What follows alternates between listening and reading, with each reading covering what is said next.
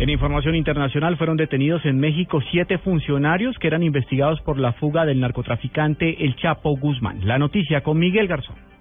Siete de los 22 funcionarios de un penal de máxima seguridad que estaban siendo investigados por la fuga del capo Joaquín El Chapo Guzmán fueron detenidos formalmente y enviados a prisión en las últimas horas, según informó la Fiscalía General Mexicana. De acuerdo a las investigaciones, estos sujetos tendrían una relación directa con el escape de Guzmán y serán trasladados a un penal federal.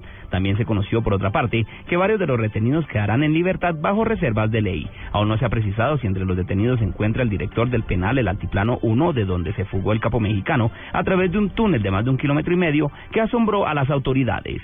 Miguel Garzón, Blue Rise.